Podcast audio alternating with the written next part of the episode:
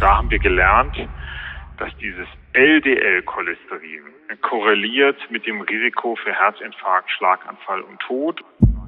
Es geht nicht darum, die, eine Zahl auf einem Zettel zu behandeln, sondern wir wollen die Person behandeln, die vor uns sitzt und wir wollen gemeinsam mit unseren Patientinnen und Patienten eine Strategie finden für ein gesundes Leben. Die Eier sind schon lange in dieser Art und Weise rehabilitiert. Impuls. Impuls. Wissen für Ihre Gesundheit. Wir sprechen mit Herzspezialisten und Herzpatienten locker und lehrreich über das zentrale Organ, unser Herz. Denn Ihre Gesundheit ist uns eine Herzensangelegenheit. Impuls. Impuls. Der Podcast der Deutschen Herzstiftung. Für alle, die mehr über ihr Herz wissen wollen. Hallo und herzlich willkommen zu einer neuen Folge von Impuls. Verkalkungen und Verengungen unserer Blutgefäße sind eine große gesundheitliche Gefahr, speziell für Herz und Hirn. Gerade dem Cholesterin wird eine wesentliche Schuld an diesem Prozess, der sogenannten Arteriosklerose, nachgesagt. Dabei ist die Substanz per se ein wichtiger Bestandteil unseres Körpers, also als Bestandteil etwa von Zellmembranen, der Umhüllung unserer Zellen. Wann also genau wird Cholesterin zum Risiko? Liegt es vielleicht am zu hohen Verzehr cholesterinreicher Nahrungsmittel wie Eiern? Und wie können wir dann gegensteuern? Dazu spreche ich jetzt mit dem Kardiologen Professor Ulrich Laufs, einem ausgewiesenen Experten für Fettstoffwechselstörungen. Und damit hallo, Professor Laufs am Telefon. Ich grüße Sie. Professor Ulrich Laufs ist Direktor der Poliklinik und Klinik für Kardiologie am Universitätsklinikum Leipzig und ist dort unter anderem Chef der Lipidambulanz. Außerdem ist er Mitglied im wissenschaftlichen Beirat der Deutschen Herzstiftung. Mein Name ist Ruth Ney. Ich bin Medizinredakteurin der Herzstiftung. Professor Laufs, ich habe es in der Anmoderation kurz anklingen lassen. Was ist Cholesterin nun mehr? Wichtiger Bestandteil unserer Zellen zum Beispiel oder eher gefährlicher Gefäßkiller? Kommt darauf an, an welcher Stelle Cholesterin sitzt. Cholesterin per se ist ein Naturstoff, den wir in unseren Zellmembranen brauchen, den wir aber auch brauchen zum Beispiel für die Herstellung von Hormonen und anderen Stoffwechselprodukten. Es ist also per se nicht gut oder böse. Ein Problem ist es, wenn wir zu viel Cholesterin in unserem Blut haben und es sich dann in die Gefäßwand einlagert und dort an eine Stelle gelangt, wo es nicht hingehört, nämlich äh, in die oberen Schichten der Gefäßwand und dadurch eine chronische Reaktion entsteht, die zu Gefäßverkalkung führt. Und diese Gefäßverkalkung, die über viele, viele Jahre fortschreitet, ist dann wiederum die Ursache äh, für Gefäßverstopfung oder auch das Aufplatzen von so einem Kalkplaque mit nachfolgender Thrombose, also nachfolgende Anlagerung von Blutplättchen und äh, funktionellem Verschluss des Gefäßes, wie es zum Beispiel beim Herzinfarkt oder beim Schlaganfall der Fall ist. Mhm. Wenn wir jetzt so landläufig über Cholesterin sprechen, da verbirgt sich eine ganze Palette eigentlich dahinter. Also wir sagen zwar oft, mein Cholesterin ist zu hoch, hat der Arzt gesagt, aber im besten Fall sind in der Praxis ja dann nicht nur ein Wert bestimmt worden, sondern gleich mehrere sogenannte Blutfettwerte. Wir haben das Gesamtcholesterin, HDL und LDL-Cholesterin und auch noch die Triglyceride. Was lässt sich denn aus jeweils diesen einzelnen Werten ablesen? Was macht da den Unterschied? Der Hintergrund ist, dass das Cholesterin selbst nicht wasserlöslich ist. Das ist also ähnlich wie wenn Sie ein Stück Butter in heißes Wasser schmeißen, dann bilden sich Fettaugen. Wenn Sie dann ein paar Tropfen Spülmittel dazugeben, dann bilden sich kleine Partikel, die dann auch mit Wasser ähm, abgespült werden können. Und ganz ähnlich wird das Cholesterin im Blut, was eine wässrige Lösung ist, verpackt transportiert und äh, da gibt es ganz unterschiedliche Verpackungen und andere Eiweiße, die äh, mit diesen Verpackungen vergesellschaftet sind. Und historisch gesehen hat man diese verschiedenen sogenannten Lipoproteine, also zusammengesetzt aus Lipiden und Eiweißen, über Ultrazentrifugation isoliert und da gab es die mit der niedrigen und der hohen Dichte, englisch eben Low Density Lipoprotein LDL oder High Density Lipoprotein, wo bestimmte Typen von Verpackungen sich dann angesammelt haben. Und da haben wir gelernt, dass dieses LDL-Cholesterin korreliert mit dem Risiko für Herzinfarkt, Schlaganfall und Tod. Und wir haben gelernt, dass Dinge, die das LDL-Cholesterin senken, tatsächlich protektiv, also schützend sind. Mhm. Deshalb kommt tatsächlich für die Auswahl, also die Frage, ist mein Cholesterin in Ordnung oder nicht, braucht man Medikamente und wenn ja, dann auch für die Therapiesteuerung steht das LDL-Cholesterin als gefäßschädigende Verpackung im Vordergrund. Mhm. Aber kompliziert wird es, weil ja dieser LDL-Wert gar nicht mal so starr definiert ist, welcher jetzt genau erreicht werden soll. Und dann kommt noch dazu, dass da auch dieser Grenzwert oder die Grenzwerte sich auch in den letzten Jahren immer wieder ein bisschen verändert haben und damit auch die Zahl der behandlungsbedürftigen Patienten eigentlich immer größer geworden ist letztendlich. Es gibt sogar Kritiker, die das befeuert hat und die darin eine Masche der Pharmaindustrie wittern, weil dann natürlich mehr therapiert werden muss. Vielleicht können Sie da ein bisschen Licht ins Dunkel bringen. Wie ist da die Sachlage tatsächlich? Warum gibt es so unterschiedliche LDL-Werte, die für den einen Patienten gelten, für den anderen aber wiederum nicht? wenn wir vor der Frage stehen, mit einem, einer Patientin und Patienten gemeinsam ein Medikament einzusetzen, dann ist ja die Frage, zusammen mit der Patientin, die, die vor mir sitzt, was hat die individuelle Person davon, ein Medikament einzunehmen? Und was man davon hat, also wie viel Herzinfarkte, Schlaganfälle, Todesfälle man vermeiden kann, das richtet sich danach, wie hoch das LDL-Cholesterin ist, ähm, wie stark man es senkt, wie lange man es senkt und wie insgesamt das Risiko des Patienten ist, also ob andere Risikofaktoren und Begleiterkrankungen vorliegen. Danach richtet es sich, wie viel absolute Ereignisse man verhindern kann, was also der tatsächliche individuelle Vorteil eines Patienten ist. Und das wird übersetzt in diese Zielwerte von den Leitlinienempfehlungen, dass man eben sagt, jemand, der sonst gar kein weiteres Risiko hat und äh, ein sehr geringes Risiko hat, einen Herzinfarkt zu entwickeln, der braucht nicht so eine starke LDL-Senkung wie jemand, der zum Beispiel andere Risikofaktoren hat. Mhm. Die Zielwerte, also wie tief soll man es senken, diese sogenannten Leitlinien, also Expertenempfehlungen von äh, Fachleuten aus der ganzen Welt, die sich äh, mit sehr viel Mühe äh, zusammensetzen, um solche Empfehlungen zu generieren.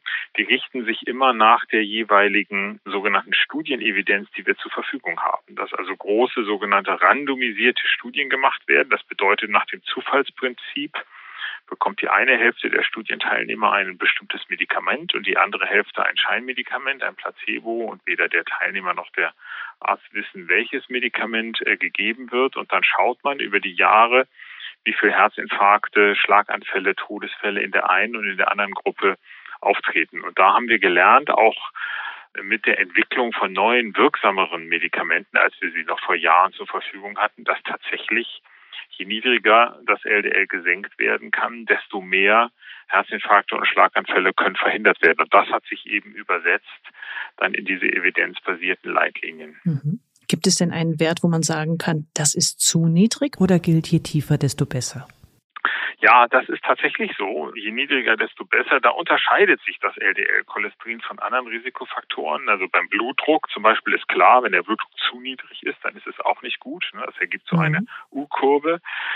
Das ist beim LDL-Cholesterin im Kompartiment. Und hier muss man wieder das, was wir eingangs besprochen haben. Es ist wichtig, wo das LDL-Cholesterin ist. Und das LDL im Blut ist tatsächlich äh, negativ und je niedriger, desto besser. Das hat unter anderem damit zu tun, dass jede Zelle eine eigene kleine Cholesterinfabrik ist. Also jede Zelle kann Cholesterin selber herstellen. Das heißt, auch wenn im Blut das LDL-Cholesterin mit Medikamenten sehr stark gesenkt ist, kommt es nicht dazu, dass äh, die Konzentration in Zellmembranen zum Beispiel oder bei der Hormonherstellung in irgendeiner Weise verändert wäre. Mhm, also ein Mangel kann nicht entstehen. Schon mal beruhigend zu hören. Wir haben auch vorhin, das hatten Sie kurz erwähnt, gibt es auch noch das HDL. Und das wird nach wie vor gerne als gutes HDL bezeichnet. Also lange hieß es, dass ein hoher HDL-Wert Risiken ausgleichen könne. Das wird allerdings von Experten in der Kardiologie inzwischen etwas anders gesehen. Was genau kann man denn inzwischen sagen, wie das Verhältnis von HDL zu LDL ist? Ja, da haben wir viel dazugelernt. Es ist so, dass wenn man sich große bevölkerungsbezogene Analysen anschaut, dann ist es so, dass diejenigen, die ein niedriges HDL haben, dass die ein etwas erhöhtes Risiko haben. Und man umgekehrt dann gedacht hat, dass diejenigen, die ein hohes HDL hätten, dass die dann eine Schutzfunktion hätten. Das hat sich leider nicht in der Form bestätigt, weil verschiedene Studien, die das HDL erhöht haben durch Medikamente, nicht dazu geführt haben, anders als man es erwartet hat, dass tatsächlich Herzinfarkte, Schlaganfälle, Lebensdauer positiv beeinflusst werden konnten.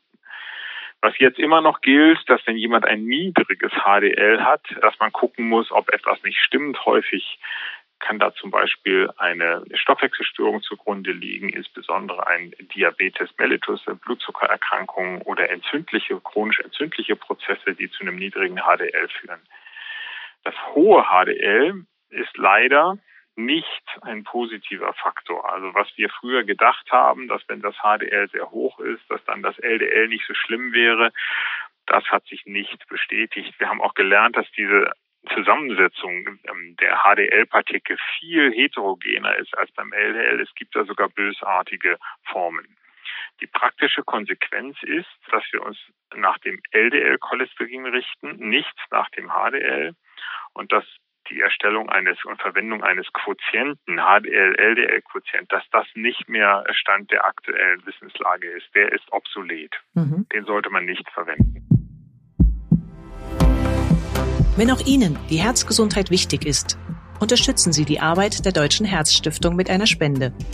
Infos dazu finden Sie im Internet unter herzstiftung.de. Wir haben hier jetzt generell ganz ausführlich darüber gesprochen, wie zu viele Lipide bzw. eben jene Lipoproteine im Blut unseren Gefäßen schaden bzw. sie im wahrsten Sinne zusetzen.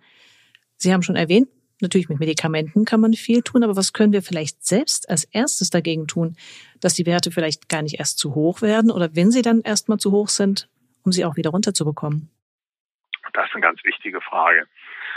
Also zunächst mal geht es ja darum, und das ist jetzt, ist mir wirklich wichtig, es geht nicht darum, die, eine Zahl auf einem Zettel zu behandeln, sondern wir wollen die Person behandeln, die vor uns sitzt und wir wollen gemeinsam mit unseren Patientinnen und Patienten eine Strategie finden für ein gesundes Leben und für möglichst wenig die Lebensqualität einschränkende Ereignisse, wie zum Beispiel Schlaganfall, Herzinfarkt und eine lange Lebensdauer mit hoher Lebensqualität.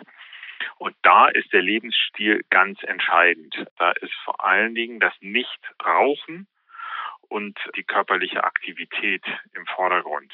Das ist die moderne auch ganzheitliche Sicht auf kardiovaskuläre Prävention, die niemals nur einen einzigen Parameter und schon gar nicht eine einzige Zahl im Fokus hat. Was man aber verstehen muss, ist, dass für das LDL-Cholesterin selbst der Effekt von Lebensstil vom Ausgangszustand und von der, von der Situation abhängt und unter Umständen kleiner sein kann, als man vielleicht erwartet Deshalb ist trotzdem der gesunde Lebensstil positiv zu bewerten. Also ich gebe Ihnen mal ein Extrembeispiel. Mhm. Wenn wir eine Person vor uns haben, die nur aus der Fritteuse lebt und vor einem Bildschirm sitzt und sich nicht bewegt. Und so eine Person ändert ihr Leben und hat die Farbe grün auf dem Teller und verliert Gewicht und macht Sport dann wird sich auch das LDL-Cholesterin ein bisschen verändern. Andere Parameter werden viel mehr beeinflusst. Also zum Beispiel die Triglyceride gehen sehr viel stärker runter als das LDL-Cholesterin in so einer Situation. Der Blutzucker verbessert sich, der Blutdruck verbessert sich, viele Parameter.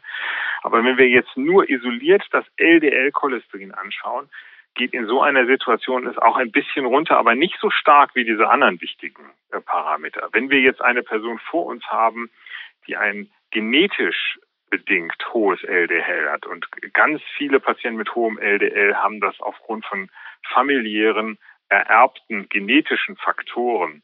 Dann kann das jemand sein, der, der Leistungssportler ist und sich perfekt ernährt und trotzdem ein hohes LDL hat. Und bei so einer Person äh, kann dann durch Lebensstil das LDL-Cholesterin nicht weiter gesenkt werden. Das heißt aber natürlich nicht, dass für diese Person ihr gesunder Lebensstil in Anführungsstrichen umsonst wäre. Im Gegenteil, wenn so eine Person rauchen würde zum Beispiel, dann würden sie, würde sich die schädigende Wirkung der Rauchinhaltsstoffe und des Cholesterins auf die Gefäßinnenwand sogar noch gegenseitig verstärken. Mhm. Und trotzdem ist es gerade bei dem Lebensstil oft die Ernährung, die im Fokus steht. Und da gibt es ein Lebensmittel, das besonders häufig Gegenstand von Diskussionen ist, nämlich das Ei. Ja. Und während die einen überzeugt sind, dass es als Eiweißlieferant gesund ist, dann fürchten die andere eben das enthaltene Cholesterin. Wie ist denn da Ihre Einschätzung oder was können Sie denn sagen? Ist die Sorge, dass Eier das Cholesterin im Blut stark erhöhen, wirklich berechtigt? Ja, da, da muss ich zwei, drei Sätze dazu sagen. Das ist eine ganz wichtige Frage. Also, was wichtig ist für die Verhinderung von Herzinfarkten und Schlaganfällen, ist das Nichtrauchen und die körperliche Aktivität. Das ist unstrittig und wirksam. Bei der Ernährung fängt es sehr schnell an, schwieriger zu werden. Deshalb steht das auch nicht im Vordergrund. Es steht zwar für die Presse oft im Vordergrund, aber nicht für die Wissenschaft. Wie viel Cholesterin im Blut ist, wird nicht durch die durch den Darm reguliert, sondern im Wesentlichen durch die Leber. Da gibt es einen bestimmten Rezeptor für dieses LDL-Cholesterin, der bestimmt, wie viel Cholesterin im Blut ist. Und bei erblich erhöhtem Cholesterin ist oft was mit diesem Rezeptor nicht in Ordnung. Und wenn dann weniger von diesen Rezeptoren da sind, verbleibt mehr LDL-Cholesterin hm. im Blut. Ich, ich hole deshalb so aus, weil man sich nee, daraus, weil man sich daraus, weil man daraus eben ableiten kann, dass die Cholesterinkonzentration im Darm äh, nur einen indirekten Einfluss hat. Es ist nicht völlig egal, aber es sind mehrere Regulationsschritte. Also wie viel Cholesterin wird aufgenommen und wie viel, wie reguliert die Leber den Cholesterinspiegel. Das heißt, innerhalb von einer bestimmten Bandbreite des Lebensstils ist die Bedeutung von einem einzelnen Ei nachgeordnet. Natürlich wäre jetzt ein eine extrem ungünstige Ernährung, also mit viel schlechten Fetten insbesondere, wirkt sich dann auch auf den Blut, auf die Blut-LDL-Cholesterinkonzentration aus, aber nicht ein einzelnes Ei. Also wenn jemand in, innerhalb einer normalen Bandbreite zum Beispiel einmal sonntags ein Frühstücksei isst und am Osterfest vielleicht auch mal ein paar mehr Eier isst, dann hat das per se tatsächlich gar keinen Einfluss auf den Cholesterinspiegel. Mhm. Also für alle Freunde des Frühstückseis hin und wieder das Ei morgens ist überhaupt gar kein Problem. Das hat übrigens auch eine große Bedeutung. Es gibt hier diesen Begriff der Cholesterinlüge. Mhm. Und wenn man, wenn man das mal googelt, also wenn man Cholesterinlüge in Google eingibt, dann wird man mit, mit einer Wahrscheinlichkeit von fast 100 Prozent entweder ein Ei auf einem Bild sehen oder ein Stück Butter. Und dann wird oft so eine falsche Logik dargestellt. Und dann, dann wird gesagt, wir wissen ja, dass ein Stück Butter gar nicht so gefährlich ist und wir wissen auch, dass ein Ei gar nicht so gefährlich ist. Und deshalb angeblich stimmt das dann alles gar nicht mit der schädigenden Wirkung des Cholesterins auf die Gefäßwand. Und das ist eben tatsächlich eine, ähm, eine nicht korrekte Darstellung. Mhm. Also die Eier sind schon lange in dieser Art und Weise rehabilitiert und insbesondere braucht man keine Angst davor zu haben, wenn man an Ostern mal ein Ei mehr isst, sozusagen das insgesamt aber die Zusammensetzung der Ernährung über die Zeit gesehen nicht messbar verändert. Noch eine kleine Frage. Wenn Lebensstiländerungen aber am Ende dann doch nicht helfen, dann sind Statine bekanntlich das Mittel der Wahl gegen zu hohes LDL-Cholesterin. Und die werden ja auch inzwischen weltweit bei Millionen Menschen selbst über längere Zeiträume eingesetzt.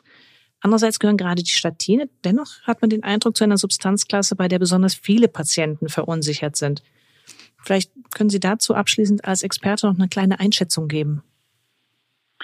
Ja, also ich darf gerne nochmal sagen, also die Lebensstilmaßnahmen, insbesondere das Nichtrauchen und die körperliche Aktivität helfen extrem. Der Effekt ist nur nicht über das LDL-Cholesterin messbar mhm. oder nur nur in geringem Ausmaß abhängig vom Ausgangszustand. Das heißt aber noch lange nicht, dass das Nichtrauchen und die körperliche Aktivität, dass das nicht, nicht wirksam wäre. Das ist sogar hochwirksam.